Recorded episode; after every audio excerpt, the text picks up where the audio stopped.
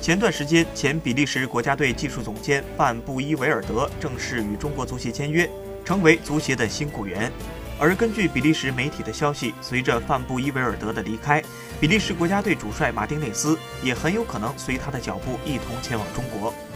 不过，即使马丁内斯有意来华，他也至少要在比利时待到2020年才行。比利时媒体表示，2020年欧洲杯结束后，马丁内斯极有可能不再与国家队续约。因为预计在大赛之后将有大批比利时球星选择退出国家队，